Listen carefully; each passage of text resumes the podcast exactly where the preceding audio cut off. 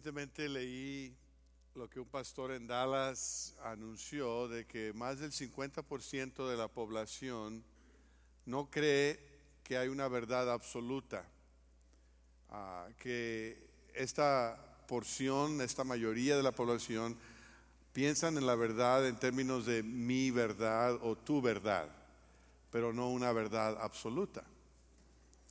Y el resto de la población que sí creen que hay una verdad absoluta, frecuentemente no viven como si hubiera una verdad absoluta. Su vida no refleja lo que ellos dicen que creen. A fin de cuentas, la mayoría de la gente cree que la verdad es lo que ellos prefieren llamar verdad. Y eso es un problema. Es un problema que va más allá de tener diferencias de opinión es un problema que nos lleva a estilos de vida distintos.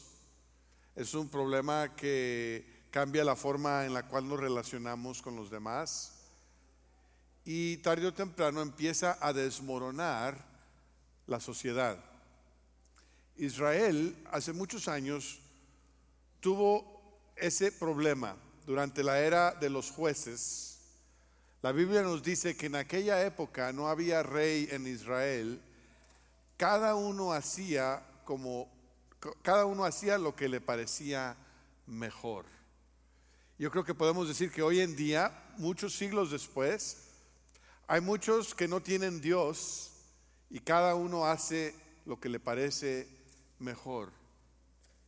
Y el problema con ese tipo de licencia individualista es que no solamente afecta al individuo, sino afecta a su familia, afecta a su comunidad, afecta su trabajo, afecta a la iglesia, afecta a la sociedad en general.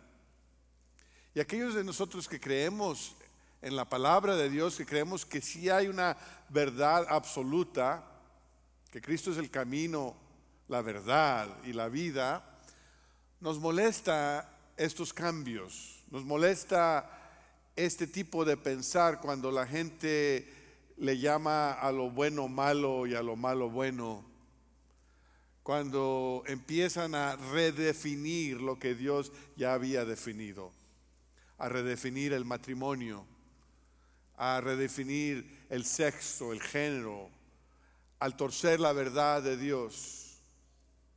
Y a veces pensamos que quizás lo que necesitamos eh, pelear es el cambio. Que a lo mejor lo que necesitamos hacer como creyentes que creen en la Biblia, necesitamos oponernos al cambio.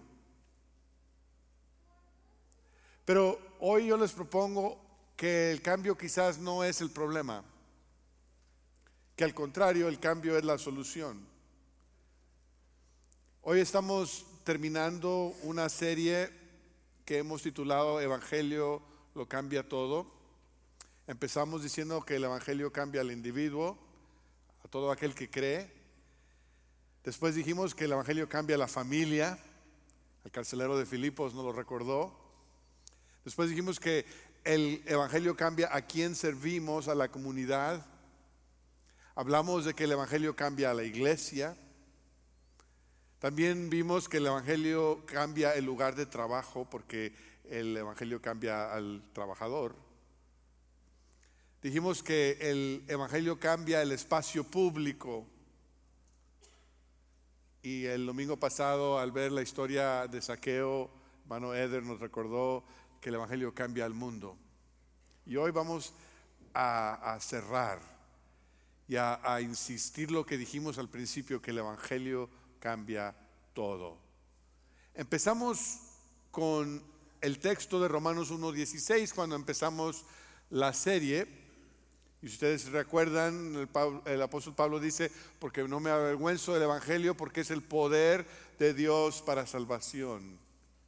Fíjense qué interesante, que el Evangelio no nada más es información, sino es poder para transformación.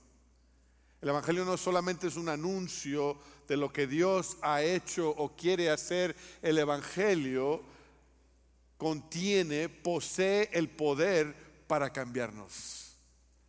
Y es importante que consideremos esta idea de que el Evangelio lo cambia todo, parece que es nada más el título de la serie o que es algún cliché, pero ojalá que penetre en nuestro corazón realmente qué significa. Les invito hoy a considerar seriamente, profundamente, a reflexionar qué quiere decir esto de que el Evangelio lo cambia todo.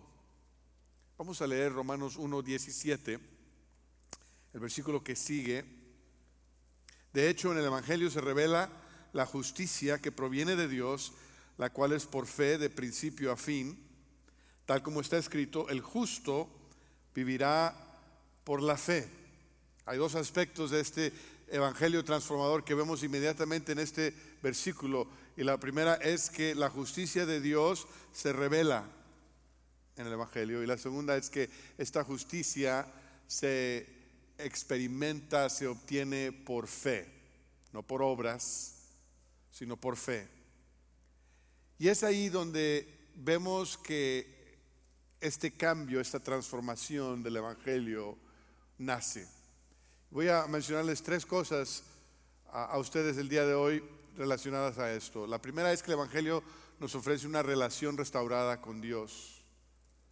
Eh, cuando vemos aquí la palabra justicia, quizás ustedes tengan su idea de qué quiere decir justicia. Alguien diría, pues justicia es hacer lo justo, es hacer lo correcto. Y, y tienen razón. Eh, el, el sentido de justicia incluye lo justo, lo correcto. Pero ¿qué quiere decir la justicia de Dios en, la Biblia? ¿Qué quiere decir la justicia de Dios aquí en el Evangelio? Y quiero decirles que en la Biblia la palabra justicia, esta palabra que se traduce justicia aquí, siempre tiene que ver con relaciones. Es en relaciones de pacto que Dios demuestra su justicia. Cuando hay en un pacto dos partidos, dos personas que entran en relación de pacto, la persona que cumple con su, con su parte del pacto es la persona justa. La persona que no cumple con su parte del pacto es la persona injusta. Entonces cuando, cuando vemos aquí la palabra justicia, estamos viéndola en el contexto de pacto, de relaciones. La, palabra justicia en ese sentido no puede existir eh, para un individuo. No, no, podemos hablar de un individuo que es justo porque siguió toda la ley o porque obedeció todos los códigos morales. Eh, la justicia en ese sentido no puede existir fuera de una relación. Entonces cuando vemos que, que en el Evangelio la justicia de Dios se revela, quiere decir que Dios busca relacionarse con nosotros. Dios busca establecer un pacto con la humanidad. Eh, eh, eh, nace en su carácter. Si es cierto que Dios es justo en sí mismo, Dios es santo, Dios es perfecto, pero eso que nace de su carácter se demuestra en la relación. Dios quiere relacionarse a la humanidad, relacionarse con nosotros y demostrar que Él es realmente justo, que es fiel, que Él cumple sus promesas y que nosotros necesitamos de esa justicia, necesitamos de esa transformación. El cambio no es nuestro problema más grande, nuestro problema más grande es una relación rota con Dios. El mundo se encuentra en la condición que se encuentra porque ha roto su relación con Dios, porque vive separados de Dios. Y fuera de una relación con Dios no se puede, no se puede llevar a cabo el significado y el propósito de la vida. No se puede llevar a cabo el diseño para el cual Dios nos creó, para el cual Dios puso el mundo aquí. Mientras haya ese quebrantamiento tenemos un problema muy grande y necesitamos un cambio. Un cambio que nos lleve hacia Dios. Y ese es el cambio que necesitamos. Si nuestro problema más grande es una relación quebrantada con Dios, nuestra solución más grande es una restauración de esa relación. Y en el Evangelio Dios revela su plan, su corazón para esa redención. La humanidad estamos quebrantados, estamos lejos de Dios. Hay un abismo entre Dios santo y la humanidad pecaminosa. Y ese abismo no se puede cruzar, no podemos hacer puente de aquí a allá. No hay nada que podamos hacer para poder llegar de aquí a allá. Por eso Dios ha llegado de allá aquí. Esas son las buenas noticias del Evangelio, que Dios no nos ha dejado en la perdición, que Dios no nos ha dejado en el hoyo del pecado, sino que ha enviado a su Hijo.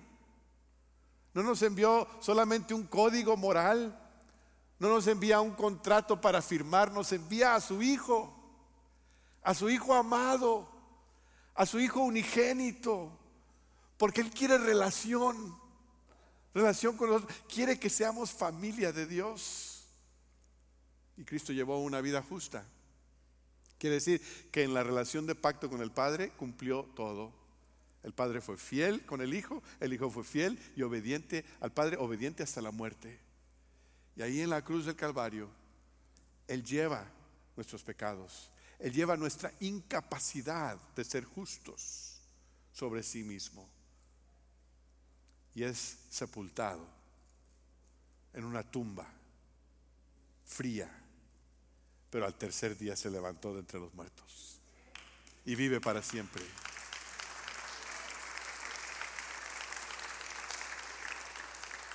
Y ha sido exaltado. Y hoy en día no está en la cruz, hoy en día no está en la tumba, hoy en día está en el trono. Él es rey y señor y es por quien Él es y lo que Él ha hecho que nosotros podemos tener una restauración con Dios, una reconciliación con Dios. En el Evangelio Dios nos ofrece el cambio más profundo y más radical que la humanidad necesita. Una relación restaurada con Dios. Todo lo demás, todos los demás cambios que necesitan haber empiezan están fundamentados, están enraizados en el cambio del ser humano que se reconcilia con Dios por medio de Cristo. Cada aspecto de la existencia humana cambia cuando esto cambia. Hace una semana o más mi esposa eh, trató de hacer algo por uno de los gatitos que se aparecen ahí en, en nuestro patio. Tenemos dos gatos que viven adentro y varios que viven afuera no son de nosotros, pero se aparecen cuando es la hora de comer. Y, ya por mucho tiempo a un gato que se aparece por ahí parece que no tiene hogar y tenía una infección en un ojo y mi esposa estaba siempre bien preocupada de cómo llevarlo al veterinario y le digo, no me llevas al doctor a mí y, y, quieres llevar al gato al veterinario.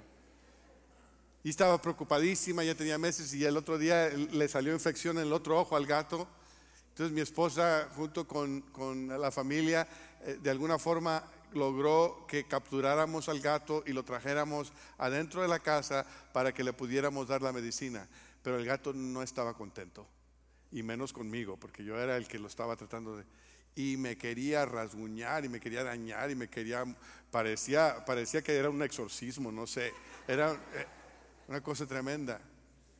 Nunca nos iba a dejar que lo tocáramos para curarlo. Lo tuvimos que soltar otra vez. Todavía se aparece ahí para comer, pero sigue con la infección. Yo digo qué interesante si ese gato supiera que todo lo que queríamos hacerle era ayudarlo, pudiera disfrutar de la sanidad. ¿Cuántas veces Dios quiere allegarse a nosotros y sanarnos nuestras heridas que el pecado ha causado? Y nosotros rehusamos nosotros no queremos que Dios nos toque, no queremos que Dios se acerque, pero lo que más necesitamos es a Dios. Es el toque sanador de Dios, la redención que Él nos ofrece. Mientras el ser humano extienda su brazo para que Dios esté a la distancia, habrá destrucción, habrá, habrá depravación habrá separación, habrá sufrimiento. Pero cada vez que un niño, una niña, que un hombre o una mujer acepta el regalo de Dios de salvación en Cristo por la fe, algo milagroso y cósmico y eterno sucede. Un cambio como no hay otro sucede en la vida de esa persona, pero no se queda en esa persona, sino que es el comienzo de algo grandioso. Es una vida que sale de las cenizas para empezar algo nuevo que Dios ha logrado. Y la pregunta que yo quiero hacerte a ti esta tarde es si tú has experimentado esa transformación. Si tú has recibido la reconciliación con Dios por medio de Cristo. Si tú has hecho a un lado tus propias obras, tu propia religión, tus propios esfuerzos de edificar un puente para llegar a Dios y en lugar has dado las manos a rendir y has dicho, Señor, recibo el regalo, recibo el puente que tú has hecho hacia mí en Cristo por la fe. En segundo lugar, el Evangelio nos ofrece una relación transformada conmigo mismo o consigo mismo. Dice aquí el versículo que leímos que el Evangelio se revela la justicia que proviene de Dios, dice, la cual es por fe de principio a fin. De principio a fin. ¿Qué quiere decir? Quiere decir que empieza con la justicia de Dios, con la fe en la justicia de Dios, y termina con la fe en la justicia de Dios que se hace, que se efectúa en nosotros. Empieza con la justicia de Dios que proviene de Dios y termina con la justicia que Dios nos da a nosotros. De principio a fin, Dios tiene la iniciativa en el principio y empieza esa relación por fe. Él como justo se acerca a nosotros, que no podemos acercarnos a Él él como justo se acerca a nosotros y nos dice, he hecho provisión para ti. Y cuando nosotros por la fe recibimos esa provisión, entonces Él toma la justicia de Cristo y te la impone a ti. Ese es el milagro de la salvación, ese es el cambio transformador que sucede, es que el pecador, tú y yo, los pecadores, nos convertimos en justos por la fe en Cristo nuestra relación con Dios cambia y cuando nuestra relación con Dios cambia, cambia nuestra relación con nosotros mismos. Antes de que conociéramos a Cristo, estábamos alejados de Dios y por lo tanto a veces estamos alejados de nosotros mismos. A, veces hay, hay una tormenta dentro de nosotros. Pero ahora que hemos sido adoptados por el Padre, somos familia de Dios, somos amados por Dios, ahora nos podemos relacionar correctamente a nosotros mismos. Porque nos vemos como el Padre nos ve. Cuando tienes paz con Dios, puedes tener paz contigo mismo. Cuando te relacionas bien con Dios, te puedes relacionar bien contigo mismo. No es instantáneo, no es automático, pero es posible. El Evangelio lo hace posible, es el poder del Evangelio. El apóstol Pablo experimentó esa transformación de su interior antes de ir el camino a Damasco, el apóstol Pablo creía que él era justo, porque como fariseo seguía la ley estrictamente, porque perseguía a aquellos que, que parecía que eran de, de una secta falsa desde su punto de vista. Pero en el camino a Damasco, cuando se encuentra con el Cristo resucitado, se da cuenta que Él no es justo porque está trabajando en contra de Dios. Se da cuenta que que el problema más grande que él tiene no son los cristianos, sino es su propio ser. Es lo que hay en el interior de él, es un orgullo que hay en él que le hizo pensar que él podía ser suficientemente bueno para agradar a Dios. Y por eso cuando se da cuenta de la gracia de Dios en Cristo, él da testimonio en Gálatas 2.20, dice, he sido crucificado con Cristo y ya no vivo yo sino que Cristo vive en mí. Lo que ahora vivo en el cuerpo, lo vivo por la fe en el Hijo de Dios, quien me amó y dio su vida por mí. Pablo se dio cuenta que el viejo yo era destructivo, que el viejo yo lo llenaba de orgullo, que el viejo yo lo llevó más lejos de Dios en lugar de acercarlo a Dios. Y por eso dice, ese viejo yo lo crucifico, lo, lo pongo en la cruz con Cristo. Con Cristo estoy juntamente crucificado. Y ya no vivo yo, ya no vive el antiguo yo, ya no vive en mí la naturaleza pecaminosa que, que quiere regir, pero ahora Cristo vive en mí. Tengo un nuevo yo, un nuevo yo que encuentra su identidad en Cristo. De eso cantamos hace un momento. Él nos da su identidad y Él nos da su justicia. A veces eh, nos molestamos con todos los demás, creemos que todo todo mundo es el problema. la familia y la gente las noticias y la gente de la comunidad y la gente del mundo, todo el mundo está loco, todo el mundo eh, tiene problemas. Si, no fuera por los demás yo estaría bien, pero a veces el problema más grande que tenemos somos, somos nosotros mismos. Porque nuestra naturaleza pecaminosa nos lleva a alejarnos de Dios. Nuestro viejo yo nos dice mentiras nuestro viejo yo tuerce la verdad, nuestro viejo yo quiere que vivamos en, culpabilidad y en vergüenza. No quiere que creamos que Dios nos ama, que ya somos aceptados en Cristo. Pero el Evangelio abre el camino para que nos relacionemos bien con Dios y después nos relacionemos bien con nosotros mismos. Un profesor de la Universidad Baylor en Waco recientemente dio su testimonio de cómo él sufrió de la depresión. Y les voy a leer su testimonio. Dice, hasta que tenía 40 años sufrí de una depresión seria y crónica. Esa depresión amenazaba con mi vida y solo por la gracia de Dios no me la tomé yo mismo. En aquel momento yo era profesor de la Universidad Baylor, esposo, padre, tenía amigos y familia que me amaban, estudiantes que me apreciaban. Había escrito y vendido ya mi primera novela, la cual fue aceptada. Y aunque en aquel momento no tenía la fe que tengo ahora, creía que había un Dios que me amaba. Pero también tenía químicos en mi mente y eventos en mi pasado que me hundían. Y no tenía ninguna esperanza de que las cosas mejoraran. Esta enfermedad corre en mi familia biológica. Pero la historia completa de mi triunfo termina en tres puntos importantes. Una es que empecé a tomar medicamento para que pudiera salir de ese lugar tan oscuro. Asistí a la terapia con un consejero que me amó y que me ayudó a entender las emociones que me estaban destruyendo. Y fui aceptado por un grupo de cristianos que me amaron y me cuidaron hasta que pudiera salir a la salud y a la vida que ahora vivo, que nunca esperé vivir. Y ahora, muchos, muchos años después, ya no lucho con estos pensamientos oscuros y estos sentimientos destructivos, aunque mi corazón siempre se abre a aquellos que lo sufren. Hoy soy sano. Y Dios me ha dado años de vida llenos de su gracia. Me ha dado una esposa e hijas. Hago un trabajo que hace la diferencia y quiero que las personas sepan que es posible.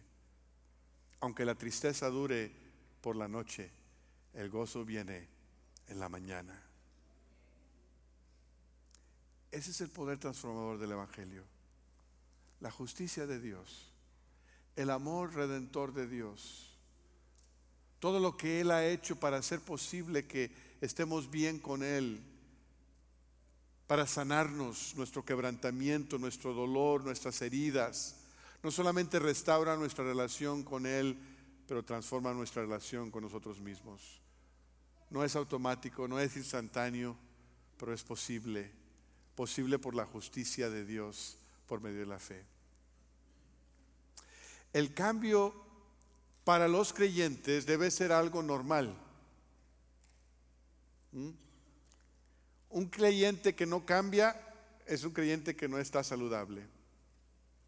Es un cambio que nos lleva hacia Dios. Entre más nos relacionamos con Dios por la fe, más Dios nos ayuda a crecer en la justicia. Muchas veces cuando pensamos en el Evangelio, pensamos que el Evangelio tiene que ver con un cambio que sucedió hace muchos años. Nuestra conversión, cuando pasamos de, ser pecadores a ser justos.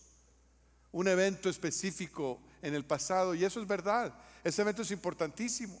Si no hubiéramos dado ese paso de fe, no estaríamos experimentando la salvación. Pero cuando vemos el texto de Romanos 1.17, no nos indica que el Evangelio sea solamente un momento en la vida. Dice, de hecho, en el Evangelio se revela la justicia que proviene de Dios. Y el tiempo de ese verbo en el original eh, es algo que todavía se está dando. Es una justicia que se está revelando. En otras palabras, entre más fe tenemos, más de su justicia conocemos. Todavía no conocemos la justicia. Dios se ha revelado a sí mismo, pero esa revelación la experimentamos por fe. En otras palabras, el Evangelio no solamente es un momento que vivimos en el pasado, sino es una vida que vivimos en Él. Si creemos en el Evangelio, no solamente vamos a estar esperando cambiar, sino entendemos que somos exhortados a cambiar. Fíjese lo que dice Romanos 12, 2. Dice, no se amolden al mundo actual, sino sean transformados mediante la renovación de su mente. Así podrán comprobar cuál es la voluntad de Dios buena, agradable y perfecta. La Biblia nos dice, no se amolden al mundo, sino sean transformados, sean cambiados, dejen que Dios cambie su manera de pensar de tal forma que sus vidas se adapten a la voluntad de Dios. ¿Has dejado, estás dejando que Dios te cambie cada día? ¿Estás, ¿Estás buscando a Dios cada día en fe para que Él te cambie, para que Él renueve tu mente? En tercer y último lugar, el Evangelio nos ofrece una relación transformadora con los demás. Cuando alguien se acercó al Señor Jesús y le preguntó cuál era el mandamiento más grande, Jesús le contestó, ama al Señor tu Dios con todo tu corazón, con toda tu alma, con toda tu mente y con todas tus fuerzas. El segundo es, ama a tu prójimo como a ti mismo. No hay otro mandamiento más importante que estos. Ese es el resumen de la ley y los profetas. Ese es el resumen del diseño de Dios para relacionarnos con Él. Ama a Dios con todo lo que tienes. Y no puedes hacerlo si no es por Cristo. Cristo en la cruz y en la tumba vacía hace posible que tú puedas amar a Dios. Porque Él quita toda barrera, Él quita el pecado, Él te perdona, Él te restaura, Él te sana y puedes amar a Dios con todo lo que tienes. Y después de amar a Dios puedes amarte a ti mismo. ¿Sabes? ¿Sabes que, que está bien amarte a ti mismo? Algunos creen que amar a Dios quiere decir que te tienes que odiar a ti mismo. No es cierto. O que tienes que castigarte. ¿Sabes qué? Cristo ya llevó tu castigo. No te tienes que castigar. Tienes que acercarte al Señor y experimentar su amor y su amor te, va transformando. Si, si, pecas, pide perdón, arrepiéntete. Pero descansa en la obra de Cristo que Él hizo por ti. Recibe su perdón. Aprende a amarte a ti mismo porque Dios te ama. No te estoy diciendo que te eleves más que los demás o que te creas mejor, ¿verdad? O que, te creas el MMPF. ¿Sabes lo que es el MMPF, hermano Julio? El mero, mero papas fritas. ¿Mm? Es un título muy importante. No, te eleves más que los demás, no, eres mejor que los demás, pero eres amado por el Padre y te puedes amar. Y cuando, y cuando aprendes esto, tu relación con Dios cambia, tu relación contigo mismo cambia y en última instancia tu relación con los demás cambia. Fíjate, una vez más el versículo que leímos. Dice al final, el justo vivirá por la fe. Esa frase es tan rica, tan profunda que pudiéramos escribir todo un libro. El justo vivirá por la fe. Pero una de las cosas que quiero indicar es que es un estilo de vida. No es solamente un evento, es un estilo de vida. El que se relaciona bien con Dios, se relaciona bien en todos los aspectos de su vida. El Evangelio es la entrada a la salvación, pero también es la existencia en esa salvación. El Evangelio nos, nos da la seguridad de nuestro destino eterno, pero también nos guía en nuestro hogar terrenal. El Evangelio tiene que ver con la persona, pero también tiene que ver con todos los pueblos, con todas las naciones. El Evangelio tiene que ver con el cielo, si es cierto. Es en el Evangelio que, que tenemos la seguridad de ir al cielo cuando vayamos a morir, pero el Evangelio también tiene que ver con nuestro hogar aquí. También aquí importa el Evangelio. Tiene que ver con la iglesia, con la comunidad. Tiene que ver con lo sagrado y lo que a veces llamamos secular. Y yo les quiero compartir a ustedes que es mi convicción que para el creyente en Cristo, el justo, el que vive por fe, no hay tal cosa como lo secular. En la vida del creyente no hay sagrado y secular. En la vida del creyente todo es sagrado. Porque si el Espíritu Santo vive en ti y tú eres el templo del Espíritu Santo, a donde quiera que tú vayas, ahí hay consagración. Si estás en casa, ahí está la presencia del Espíritu Santo. Si estás en el trabajo, ahí hay santidad, o debe haberla. Si estás hablando con el vecino, ahí hay lo que es sagrado. Si estás en el HIV, ahí va. Si estás, si estás con el nieto, ahí es lo mejor. Ahí también va.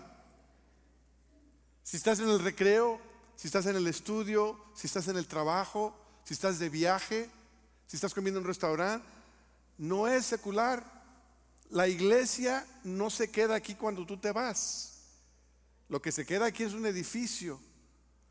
El templo del Espíritu Santo sale de aquí cuando tú te vas y entra a donde tú entres. Y por eso el Evangelio puede transformar cada aspecto de tu vida, porque tú lo llevas contigo.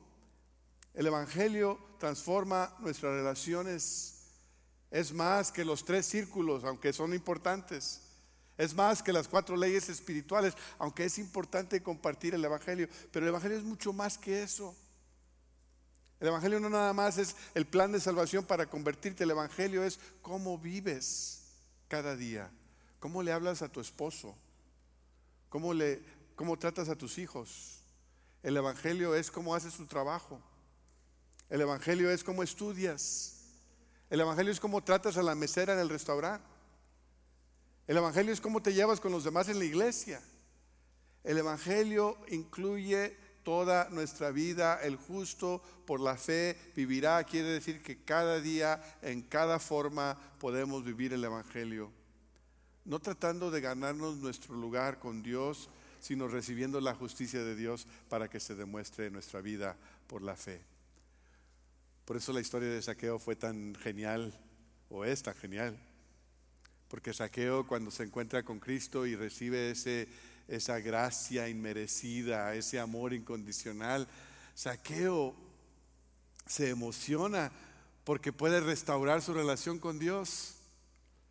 Y al recibir ese amor de Dios, seguramente que cambia algo adentro de él y en lugar de odiarse, en lugar de arrepentirse de, todo lo que hizo, bueno, sí se arrepintió de sus pecados, pero en lugar de, de odiarse a sí mismo, por todo lo que hizo antes, empieza a experimentar el amor de Dios y ese amor luego lo extiende. Dice, a todos los que les robé les voy a regresar lo que les quité y es más, les voy a dar cuatro veces más.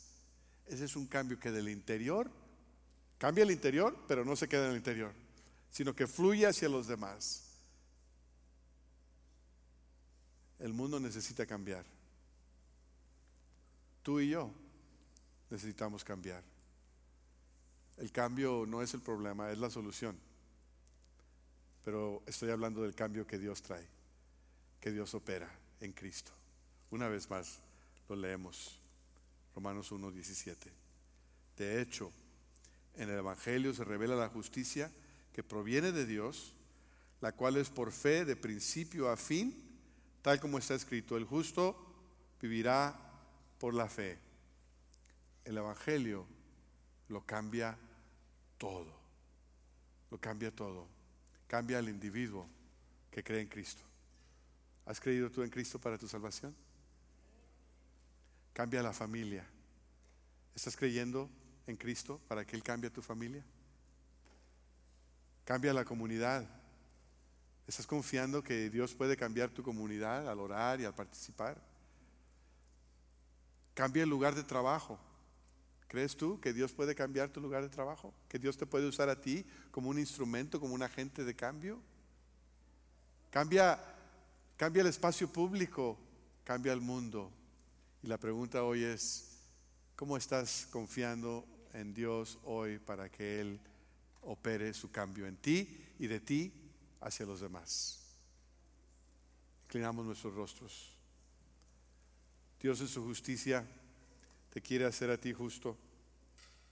Dios te invita a relacionarte con Él por la fe en Cristo, a relacionarte contigo mismo, a confiar en la transformación que Cristo puede traer y a relacionarte con otros de tal manera que el Evangelio se demuestre en tu vida. Padre, te doy gracias por tu palabra. Gracias por el Evangelio transformador. Permítenos experimentar este Evangelio. Hay personas aquí que nunca han dado ese paso de fe, de entrar en el reino de Dios por la fe, y hoy es el primer paso que necesitan dar. Otros ya han estado caminando contigo por muchos años y hoy necesitan crecer en esa fe, experimentar esa justicia que es por la fe y permitir que el Evangelio les siga transformando. En cualquier área, Señor, que tú quieras obrar, nosotros queremos confiarte. Pedimos que tú obres en este momento con tu Espíritu Santo, tanto a los que están aquí en persona como a los que están viendo en línea. Haz tu obra hoy y permítenos responder por la fe en Cristo.